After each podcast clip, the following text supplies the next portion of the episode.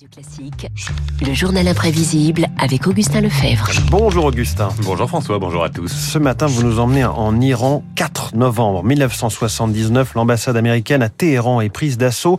52 personnes vont être prises en otage pendant 444 jours. Oui, une histoire qui commence au début de l'année 79. Révolution islamique, les ayatollahs prennent le pouvoir, le Shah part en exil et après plusieurs pays, il arrive aux États-Unis pour soigner son cancer. Manifestation d'étudiants iraniens.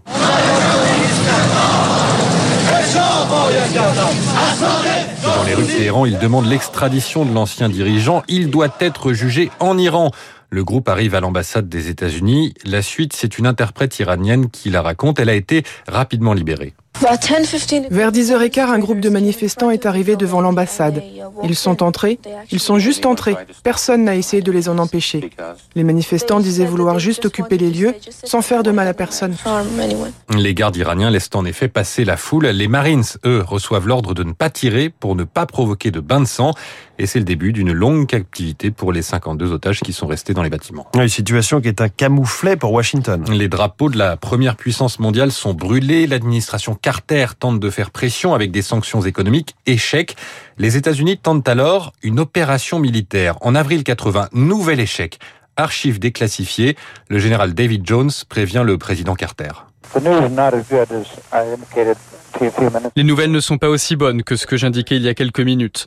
Un hélicoptère est entré en collision avec un avion alors qu'il essayait de décoller du point de ravitaillement.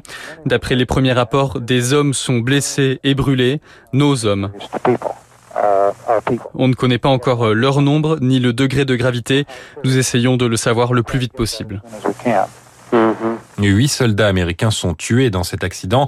Leurs dépouilles ainsi que des hélicoptères et des documents sensibles sont abandonnés dans le désert iranien. À quelques mois de l'élection présidentielle, Carter est tenu pour responsable de ce fiasco. Il ne sera pas réélu. Et c'est donc Ronald Reagan qui lui succède. Oui, il prête serment à Washington le 20 janvier 1981. Discours d'inauguration et quelques instants plus tard, ce même 20 janvier, annonce des présentateurs à la télévision. S'il est possible pour cette nation si diverse d'être d'accord sur quelque chose, alors c'est le moment de tous chanter Alléluia.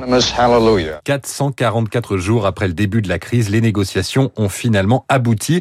Les États-Unis acceptent de ne pas s'ingérer dans les affaires de l'Iran. Les fonds gelés sont débloqués, les otages sont libérés. Bref, une happy end, une fin heureuse à l'américaine. Les caméras s'installent dans les salons des familles d'ex-otages. Elles suivent le retour de ces otages à la télévision et chacun scrute les images. Il est là, juste là, après des mois de captivité et de mauvais traitements. Les otages sont accueillis en héros parade à New York et pluie de cadeaux. Alors Augustin, vous parliez de Happy End. Un film a d'ailleurs été consacré à cette affaire. Oui, Argo en 2012, 2 et avec Ben Affleck. Film consacré à un épisode particulier de cette crise, l'exfiltration de six diplomates qui avaient réussi à fuir l'ambassade. Pour les faire sortir du pays, la CIA travaille avec l'ambassade du Canada et leur plan est, comment dire, particulier. J'ai une idée. On sera une équipe de tournage canadienne pour un film de science-fiction. Je m'envole pour Téhéran, on y va comme si on était une équipe de tournage. Il vous faut un script. Argo, aventure de science-fantasy, paysage lunaire, Mars désert. Ils veulent tourner dans des extérieurs exotiques. Il vous faut un producteur. Si je produis un film bidon, ce sera un triomphe bidon.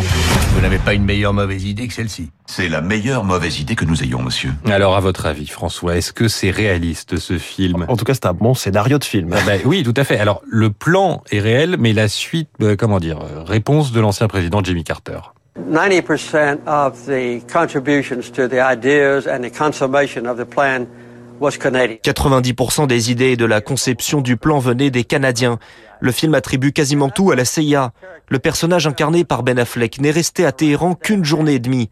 Pour moi, le vrai héros, c'est Ken Taylor, l'ambassadeur canadien qui a tout géré. Non, c'est un film haletant hein, au passage, Argo. Alors, à part un film, que reste-t-il de cette crise aujourd'hui? Eh bien déjà, un musée de l'anti-américanisme à Téhéran, visite guidée de l'ambassade où presque rien n'a changé. Cette poudre date du jour de l'assaut.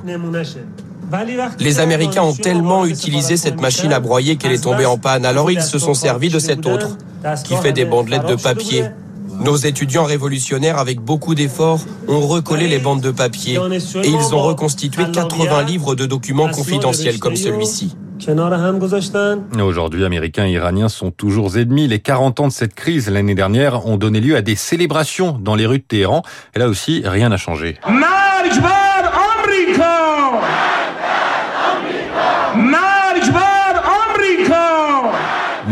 À l'Amérique et de l'autre côté de l'Atlantique, ces douloureux souvenirs ont été ravivés en août avec le retour des talibans à Kaboul en Afghanistan. Certains observateurs ont dressé des parallèles entre les deux situations. Dans les deux cas, les islamistes ont humilié la première puissance mondiale. Des souvenirs qui pèsent toujours dans les relations internationales, notamment sur la question du nucléaire iranien. Les négociations doivent reprendre à la fin du mois. Et voilà qui relie le 4 novembre 79 à 2021. La prise d'otage hein, à l'ambassade des États-Unis euh, à Téhéran, racontée dans le journal imprévisible d'Augustin Lefebvre. Merci Augustin.